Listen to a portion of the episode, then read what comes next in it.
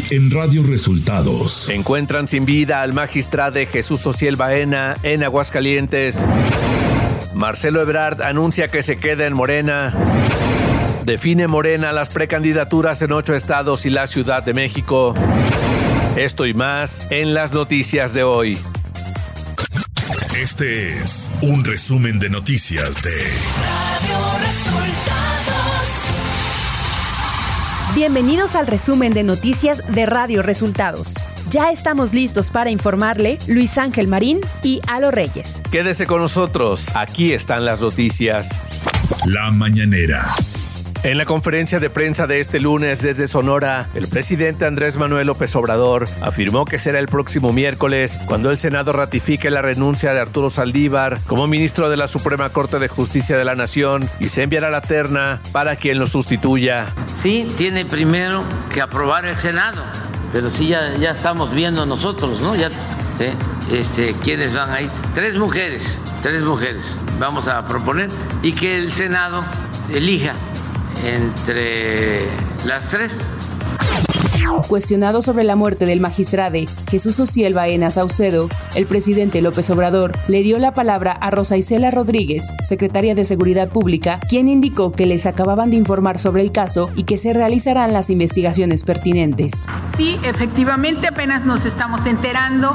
Eh, se va a hacer la investigación. No sabemos en este momento, de acuerdo al reporte de las autoridades, de qué se trata. Si se trata de un homicidio o fue algún accidente. Veamos primero, antes de dar cualquier información. El presidente informó que el número de desaparecidos en Acapulco tras el paso del huracán Otis se redujo a 26. Y de los desaparecidos o personas no localizadas, ya solo falta por localizar, localizar 26. Alfonso Durazo, gobernador de Sonora, comenzó este lunes la conferencia matutina felicitando al presidente López Obrador por su cumpleaños número 70. Este es el, último cumpleaños que usted celebra como presidente de la República y lo hace precisamente aquí en el estado de Sonora, eh, ratificando con ellos su compromiso, su cercanía, su cariño, particularmente con la etnia yaqui. Radio Resultados. Elecciones 2024. Este lunes, el ex canciller Marcelo Ebrard dio a conocer su decisión de quedarse en Morena, luego de conocerse la resolución de la Comisión Nacional de Honestidad y Justicia sobre su impugnación contra el proceso interno para elegir al eventual candidato presidencial. En conferencia de prensa, el ex canciller expuso que aunque la Comisión Nacional de Honestidad y Justicia no ordenó reponer el proceso, sí reconoció que hubo irregularidades y esto representa que sus quejas e impugnaciones fueron escuchadas y atendidas. Ebrard agregó que esta se hicieron porque no iba a permitir que en Morena hubiera este tipo de acciones ilegales. Además, destacó que esta resolución es el inicio de un entendimiento con Claudia Sheinbaum, coordinadora de los comités de defensa de la Cuarta Transformación. En una maratónica jornada que inició el viernes y finalizó la madrugada del sábado, Morena dio a conocer la lista de precandidatos a las gubernaturas de ocho estados y la Ciudad de México para la elección de 2024, tras los resultados de las encuestas y aplicar la orden del INE de paridad de género, de postular a cinco mujeres y cuatro hombres. Los precandidatos son Clara Brugada para la Ciudad de México, Eduardo Ramírez en Chiapas, Alma Alcaraz en Guanajuato, Claudia Delgadillo en Jalisco, Margarita González en Morelos, Alejandro Armenta en Puebla, Javier May Tabasco, Rocío Nale en Veracruz y Joaquín Guacho Díaz en Yucatán. Claudia Sheinbaum Pardo, coordinadora nacional de la defensa de la Cuarta Transformación, realizó este domingo la entrega a Joaquín Guacho Díaz de la constancia de registro como precandidato único de Morena en Yucatán, donde frente a militantes del Estado destacó que lo más importante será trabajar codo a codo a favor del bienestar de todo el pueblo yucateco. La senadora Xochitl Galvez, virtual candidata a la presidencia por Frente Amplio por México, presentó este domingo su informe como legisladora, donde dio a conocer las iniciativas por las que votó y propuso este año. Galvez Ruiz afirmó que nadie puede quitar los programas sociales porque son un derecho constitucional y un mecanismo de ayuda para que las personas que viven en pobreza puedan alcanzar sus sueños. Samuel García Sepúlveda presentó su registro como precandidato a la presidencia de México por el partido Movimiento Ciudadano. Alrededor del mediodía de este domingo, García Sepúlveda acudió a las instalaciones de MC en la Ciudad de México para recibir su constancia de registro tras cumplir con todos los requisitos necesarios. A las 19 horas de este domingo, Movimiento Ciudadano cerró los registros a la candidatura presidencial de 2024 con ocho perfiles inscritos, entre ellos la senadora Indira Kempis. El diputado federal y coordinador de la bancada de Morena en San Lázaro, Ignacio Mier Velasco, hizo un llamado a la unidad para trabajar en un plan de acción que permita continuar con la construcción del segundo piso de la 4T en Puebla. Adelantó que está dispuesto a encabezar la primera fórmula para el Senado de la República. Esto luego de que la encuesta favoreciera al senador Alejandro Armenta.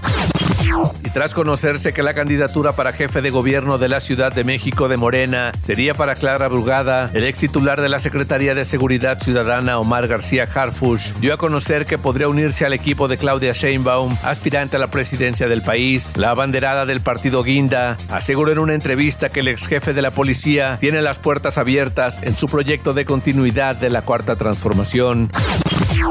El Partido Acción Nacional anunció que Santiago Taboada será el único candidato que postulará en el proceso interno de precampaña de la Alianza Va por la Ciudad de México. Esto luego de la declinación de Lía Limón, alcaldesa de Álvaro Obregón, y de la senadora Kenia López Rabadán a favor del alcalde con licencia de Benito Juárez. Por su parte, el PRI emitió un comunicado señalando que la alianza PAN, PRI y PRD no ha designado candidato hasta que se cumplan todas las etapas de selección, las cuales incluyen debates y encuestas. Ciudad de México. A partir de este sábado 11 de noviembre, las autoridades federales y estatales implementaron una reducción de casi 25% en el suministro de agua del sistema Cutzamala para la Ciudad de México y el Estado de México. La disminución en el suministro, que va de 12.2 a 9.2 metros cúbicos por segundo y que equivale al 24.59%, se debe al bajo nivel de agua en las presas Valle de Bravo, El Bosque y Villa Victoria, que abastecen al sistema Cutzamala y han sido afectadas por condiciones climatológicas extremas, explicó Germán Arturo Martínez Santoyo, director general de la Comisión Nacional del Agua. Información de los estados. La mañana de este lunes 13 de noviembre fue encontrado muerto a Jesús Ociel Baena Saucedo, el primer y único magistrado del Tribunal Electoral en Aguascalientes de México y América Latina. El cuerpo del magistrado fue hallado dentro de una casa en el coto residencial Punta del Cielo, al norponiente de la ciudad capital, junto a otra persona. Fue el secretario de Seguridad Pública de Aguascalientes, Miguel Alonso García, quien confirmó el hecho. Durante el segundo informe de resultados de la gobernadora de Baja California, Marina del Pilar Ávila Olmeda, el presidente Andrés Manuel López Obrador puntualizó ante 15.000 personas que la mandataria estatal es lo mejor que le ha pasado al Estado en su historia por ser una mujer honesta, inteligente y trabajadora. Por su parte, la gobernadora Marina del Pilar subrayó la inspiración que el presidente López Obrador representa y representó para ella y miles de jóvenes mexicanas y mexicanos acerca de cómo volver la política un instrumento para servir a los demás.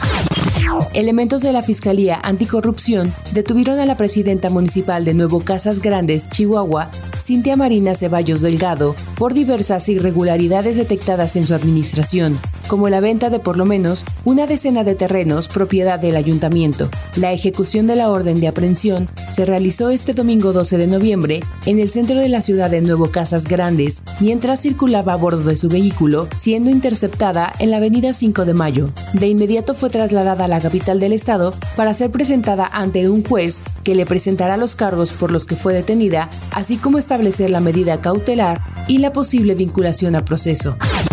El Ejército Zapatista de Liberación Nacional informó sobre la nueva estructura de la autonomía zapatista, por la que se decidió la desaparición de los municipios autónomos rebeldes zapatistas y de las juntas de buen gobierno.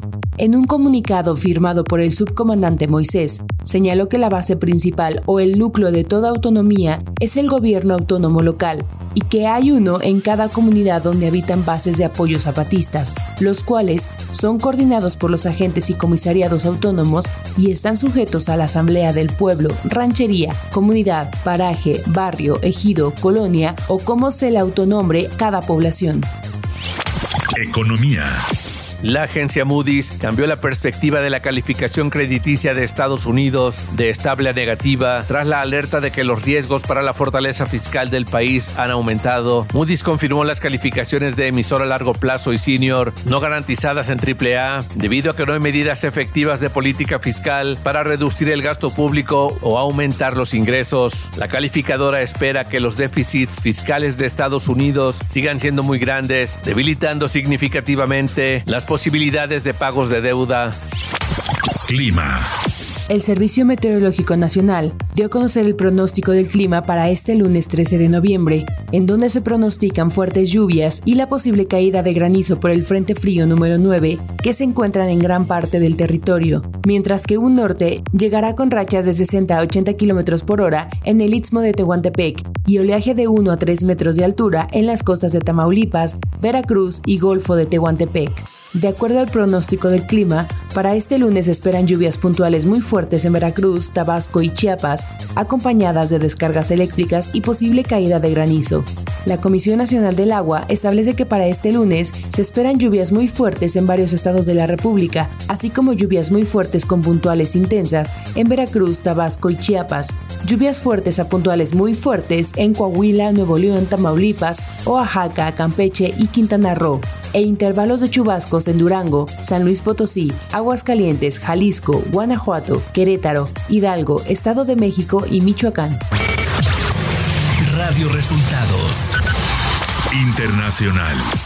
La Oficina Meteorológica de Islandia informó este domingo de alrededor de mil nuevos terremotos desde la pasada medianoche cerca de la ciudad de Jindavik en el suroeste de la isla y aunque los temblores no superaron una magnitud de 3, el peligro de una erupción volcánica en los próximos días es cada vez mayor. De acuerdo a medios locales, Grindavik fue evacuada este sábado por la mañana y se informó que podría haber un margen de tiempo para que los residentes regresaran a la zona a recoger artículos de primera necesidad, algo que decidiría de última instancia la policía.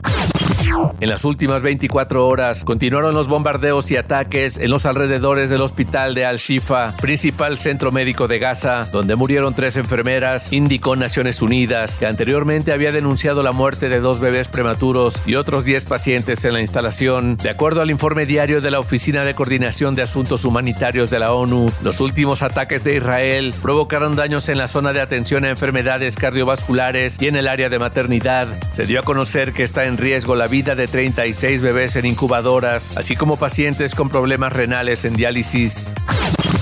El primer ministro israelí Benjamín Netanyahu afirmó el domingo que evaluaba un posible acuerdo para la liberación de los rehenes retenidos en la franja de Gaza, pero las negociaciones fueron suspendidas por la resistencia islámica tras el bombardeo de Israel contra el hospital de Al-Shifa en la ciudad de Gaza. El segundo debate presidencial de Argentina finalizó este domingo, luego de que Javier Milei confirmara que dolarizará la economía y cerrará el Banco Central en caso de llegar a la presidencia, mientras que su rival, el oficialista Sergio Massa, lanzó constantes consultas sobre sus propuestas económicas. Hasta aquí el resumen de noticias de Radio Resultados. Voces informativas Luis Ángel Marín y Alo Reyes. Radio Resultados.